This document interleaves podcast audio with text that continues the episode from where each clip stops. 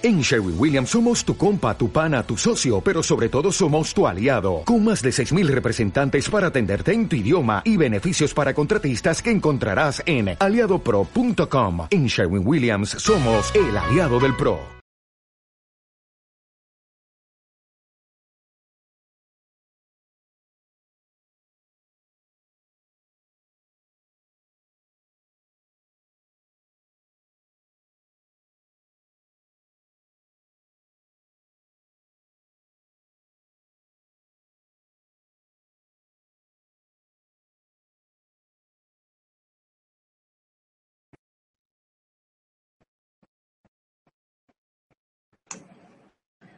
Hola a todos los astroyentes de Astroflash. El horóscopo semanal del 4 al 10 de diciembre destaca por la superluna, que acaba de empezar este domingo y seguirá actuando toda la semana, sobre todo hasta el domingo día 10, que ya pasará a la fase menguante, a los 18 grados con 6 en el signo de Virgo, mientras la luna actuará también en los signos de Géminis, Cáncer y Leo Recordaros que hay un astrochat para las preguntas que podréis ir haciéndome en este mismo momento y los que veis ya el programa en diferido, debajo del vídeo también podéis escribirme. Como siempre, saludos a todos los astroyentes de Mindalia Radio. Bien, recordar que la superluna va a tener influencia al menos hasta mitad de la semana, pero ya avanzo lo que va a ser la luna menguante porque si no, no tenéis tiempo para hacer todos los rituales que hacemos a cada cambio lunar. Entonces, la luna menguante es ideal para la reflexión, de los proyectos y para las acciones que ya están emprendidas. Representa un periodo final y al mismo tiempo es el momento de prepararte para un nuevo ciclo de experiencias.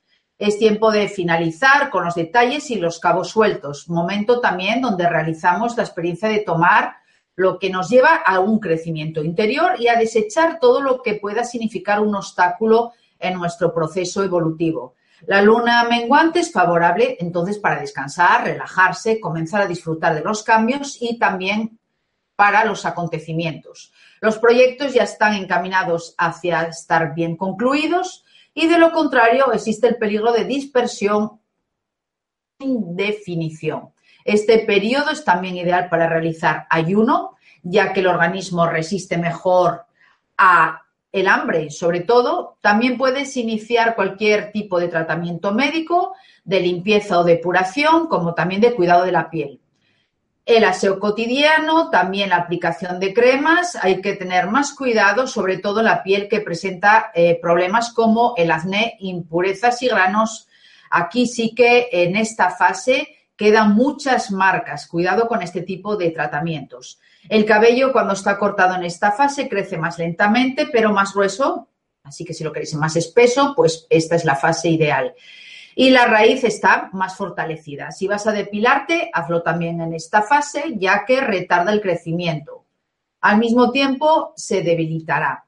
Si quieres trasplantar alguna planta o exterminar insectos, esta fase lunar es la más indicada. Es propicia también para la expulsión y destrucción de vicios como el alcohol, las drogas, el tabaco, pero también pensamientos negativos o culpas. Es ir como poco a poco recogiéndose hacia adentro para deshacerse de lo que ya no nos sirve. Lo viejo es barrido para hacer sitio a lo nuevo. Tiempo de inventarios, de sacar los cachivaches afuera y redeciclar. Para esta luna, también en Virgo, recomiendo Flores de Bach, el Centauri, que te ofrece la posibilidad de expresar mejor tus necesidades propias. En cuarzos, el jaspe y ágata. En metales, el mercurio. En plantas, el manzano y la valeriana. Y en ángeles, el arcángel Rafael, que esta semana nos pasa el siguiente mensaje. Puede que sea el momento de examinar tus sentimientos acerca de cómo compartir la abundancia de tu vida con los demás. Es el momento también de aprender la importancia de no aferrarse a las cosas materiales, que pueden llegar a convertirse un lastre. Abandona tu adicción también a la preocupación. Bien, ahora vamos con otras configuraciones astrológicas importantes en la que el Sol sabemos que sigue transitando por el optimista y entusiasta signo de Sagitario, pero seguimos sufriendo aún, recordar la retrogradación que ya expliqué de Mercurio en Sagitario. y con todo lo que conlleva sus retrasos, cambios de dirección y errores. Además, Mercurio formará esta semana un trígono Urano el sábado 10. Entonces, aquí sí es una connotación más positiva, puede mantenerse contigo una conversación muy interesante que pueda convertirse en algo totalmente una experiencia pues única. Tu intelecto trabaja a la velocidad del rayo y las palabras y pensamientos te salen como disparos, proporcionando claridad a cualquier tema que trates. Tus ideas y formas de expresión son originales, puedes convertir casi todo en una ventaja una vez que has puesto tu mente en ello. Además, esto conecta con una gran creatividad. Sin embargo, la retrogradación, olvidemos, de Mercurio hará que esas primeras ideas o palabras tengas que modificarlas en un futuro no muy lejano. Venus en cuadratura, Neptuno también, el sábado 10. Puede que te espere una semana, porque ya sentimos la influencia unos días antes de confusión y descontento en lo que se refiere a tus sentimientos.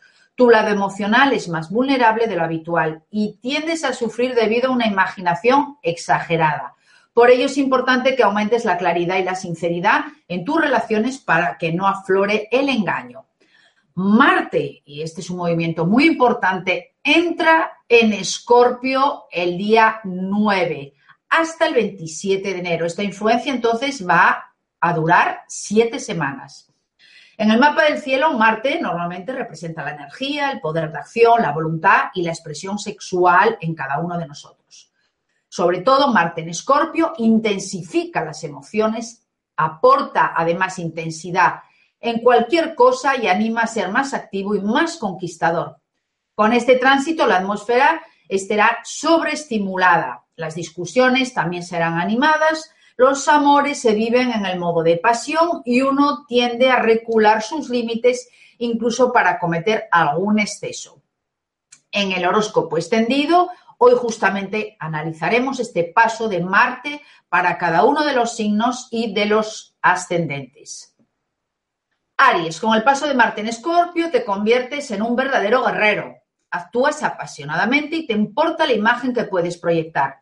Cualquiera que sea el campo de tu vida, tu lema será darle profundidad y pasión. No hace falta decir que no tendrás medias tintas y ese comportamiento puede causarte estragos rápidamente. Ten mucho cuidado con tu forma de expresar las emociones. Tauro, la llegada de Marte en Escorpio, sin embargo, para ti interrumpe tus pequeños hábitos y causa problemas en tu esfera emocional. Con este tránsito a la menor molestia te vuelves particularmente irritable, agresivo y resentido.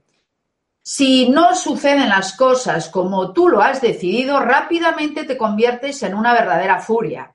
En el amor como en la amistad, no estás listo para hacer concesiones y eres particularmente crítico con quienes te rodean. Hay tormenta en el aire, así que calma.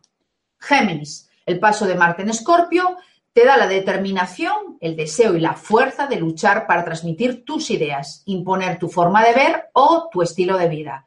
Tu capacidad de comunicarte y negociar aumentará. Te invertirás a fondo en todo lo que haces en general, pero ten cuidado con poner formulaciones inadecuadas porque tienes que saber cómo manejar tus emociones que pueden ser confusas y esto llevarte a cometer excesos de los que puedas arrepentirte. Cáncer, el paso de Marte en Escorpio, no se mezcla bien con tu tranquilidad natural. Desde un punto de vista positivo, sin embargo, este tránsito te permite afirmarte más, saber lo que quieres y no dejar que camines sobre tus propias huellas. Pero por otro lado, este clima revuelto estimula tu esfera emocional y te pone los nervios de punta. No eres inmune a experimentar algunas luchas de poder y experimentar un revuelo en tus actividades y sobre todo en tu vida amorosa. Leo, con la llegada de Marte en Escorpio, esperas vivir peleas, luchas y conquistas en estas semanas. Este tránsito te brinda la fuerza, determinación y el valor, además, para luchar, superar obstáculos y desafíos. Vives intensa y apasionadamente y saltas en todas las ocasiones para satisfacer tus deseos. Pero cuidado porque eliminas la moderación y adoptas un comportamiento un poco extremo. Presta atención a tu forma de comunicarte, que puede ser particularmente mordaz y no tomes riesgos indebidos. Virgo, el paso de Marte en Escorpio alimenta tu intelecto, nutre tus sueños y te da una mezcla de confianza, tenacidad y combatividad. Con el tránsito este todo te parece posible, estás listo para limpiar y cambiar lo que deba ser, para luego tomar un nuevo impulso. Tu visión de lo que está a tu alrededor se está expandiendo. Los límites, los frenos, todo está desapareciendo. Te sientes capaz de saltar las barreras y satisfacer todos tus deseos, pero cuidado, sin embargo, en no dispersarte demasiado y sobre todo no ceder al impulso. Libra, la llegada de Marte en Escorpio te da fuerza y vitalidad y te permite jugar con tu encanto, pero este tránsito no hace que sea fácil para ti actuar de una manera estructurada y eficiente. De hecho, estás demasiado agitado para llevar a cabo lo que emprendes. Sin embargo, gracias a tu potencial de seducción, haces conexiones con extrema facilidad y liberas un misterio que sigue siendo muy difícil de romper. Escorpio, con el paso de Marte en tu signo de nacimiento, eres aún más apasionado y tenaz de lo normal y actuarás sin moderación. Cualquiera que sea el campo, vas a los extremos y quieres ser notado, así que ten cuidado con los riesgos que estás dispuesto a tomar y sobre todo en el amor también se recomienda precaución porque es posible que no lo veas todo tan claro y hagas las maletas un poco demasiado rápido. Sagitario, la llegada de Marte en Escorpio refuerza tu gusto por el riesgo y la aventura. Con este tránsito es con ardor y pasión que disfrutas cada momento para dar rienda suelta a tus deseos y dar lo mejor de ti. Desde el punto de vista relacional, eres lo suficientemente provocador y provocativo. Al adoptar tal comportamiento, no te sorprendas si causas algunos remolinos a tu alrededor. Capricornio, con la entrada de Marte en Escorpio, tienes menos control de ti mismo que de costumbre pero estás más listo para mover montañas mientras actúas en las sombras y mantienes el misterio. Del lado de los sentimientos permaneces poco demostrativo, pero puedes rugir rápidamente de enojo si tu pareja no responde a tus requerimientos. En resumen, este clima no te hace particularmente zen y te molesta un poco, sobre todo en tus pequeños hábitos. Acuario, la entrada de Marte en Escorpión te hace tenaz, te empuja a aferrarte y avanzar, y con este tránsito tienes las ideas más claras, haces todo lo posible, además, por alcanzar tus objetivos. A tu vida sentimental y amistosa no le falta calor. De hecho, utilizas brillantemente tus activos de encanto para seducir. Sin embargo, si no deseas hacer demasiadas olas, ten cuidado de no ser demasiado obstinado o provocativo en tus comentarios. Piscis, con la llegada de Marte en Escorpio, te enciendes y eres capaz de llegar muy lejos para satisfacer tus deseos pero la agitada atmósfera provocada por este tránsito debilita un poco tu esfera emocional, causando cierta agitación y preocupación. De hecho, en este clima ambiental eres presa de actuar impulsivamente, vivir situaciones complejas y desarrollar grandes momentos de ansiedad. Así que, Piscis, respira. Recordaros que tenéis el horóscopo extendido de diciembre en mi canal de YouTube, Eva Lunela. Ahora vamos con algunas de las preguntas seleccionadas de la semana. Mi nombre es Silvia Montenegro, nací el 29 de, julio del 78 en Ciudad de México a las 18 horas. Este año he tenido dificultades económicas. ¿Hay algo que me pueda ayudar a mejorar esta situación? Gracias de antemano. Pues sí, Silvia, mira, se puede mejorar la economía con varios factores, por lo menos los que yo manejo, ¿no? Los que yo controlo. Que primero es la numerología dimensional.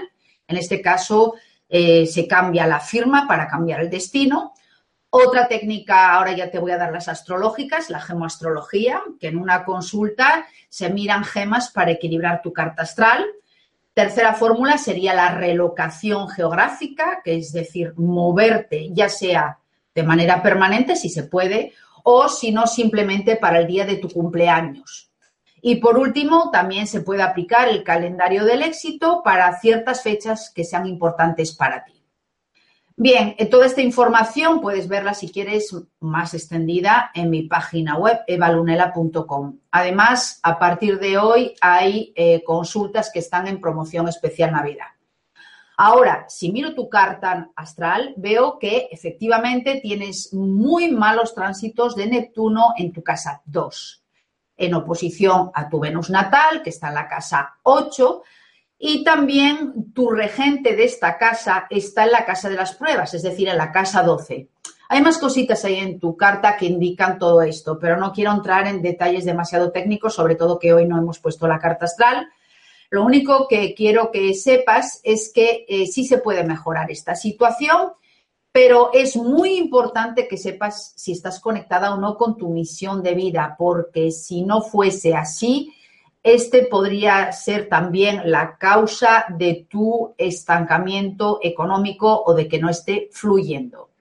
Espero haberte ayudado. Ahora Solange García me dice, hola, nací el 3 del 4 del 90 a las 19.14 en Quito, ¿qué puedo hacer para mm, potenciar el estudio, no consigo concentrarme. Pues mira, Solans, tienes eh, varios aspectos dentro de tu carta que te impiden concentrarte. Eh, la primero veo que tienes un Mercurio exiliado en el signo de Sagitario y que tiendes también demasiado a la imaginación con una oposición al planeta Neptuno y a deprimirte fácilmente, lo que no te facilita esa concentración. Eh, segundo, en los últimos años estás teniendo además este planeta transitando justamente tu Mercurio natal, lo que va a dificultar todavía más eh, tu capacidad de concentrarte y, te hace muy ensoñadora.